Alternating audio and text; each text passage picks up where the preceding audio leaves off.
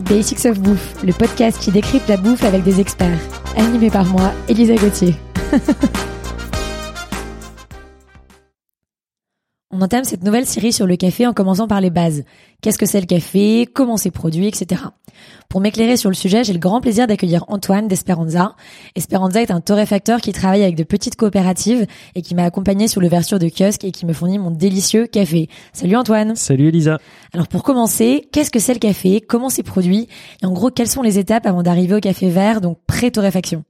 Alors au départ, le café c'est un fruit un fruit qui pousse dans un arbuste, un, arbuste qui s'appelle un caféier.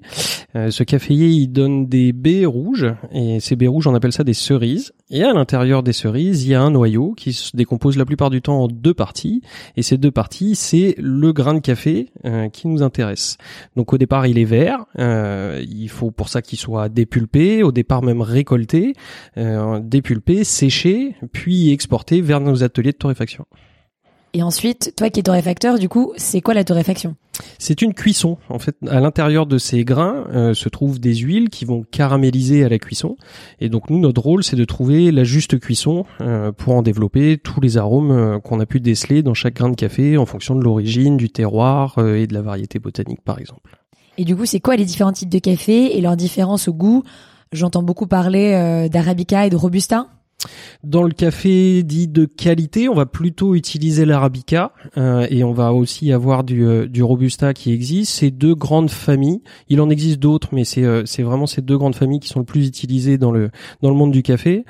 Euh, l'altitude va faire beaucoup de différence. Le robusta pousse surtout en plaine, euh, dans des zones assez humides, chose que l'arabica va commencer à pousser à partir de 600 mètres et jusqu'à euh, plus de 2000 mètres d'altitude. Et donc l'arabica va être plus intéressant aromatiquement parce qu'on va avoir, grâce à cette altitude, une plus grosse complexité aromatique, plus d'acidité, plus de sucre, chose que dans le robusta on va trouver surtout de la caféine, de l'amertume, et ce qui va apporter un peu la force à des à des mélanges, typiquement les mélanges italiens qu'on qu'on veut pour le côté quoi. Et du coup, en parlant de géographie, c'est quoi les zones géographiques de production du café? Euh, ben, C'est à peu près tout du long de la ceinture équatoriale, un peu au-dessus, un peu au-dessous. Euh, ce qu'on veut, c'est qu'il n'y ait pas trop de variations de température. Le caféier n'aime pas trop ces, euh, ces, variations de température.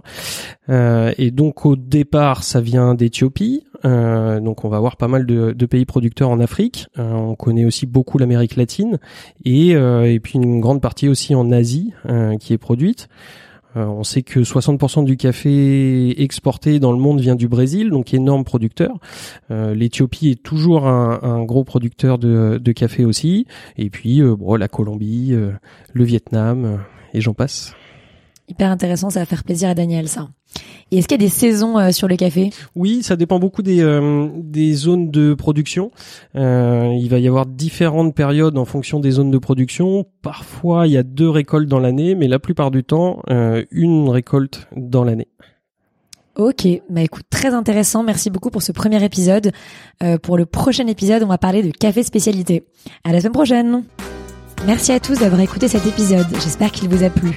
Retrouvez-moi autour d'un café à mon restaurant kiosque, K-I-O-S-K, rdvo kiosque sur Instagram.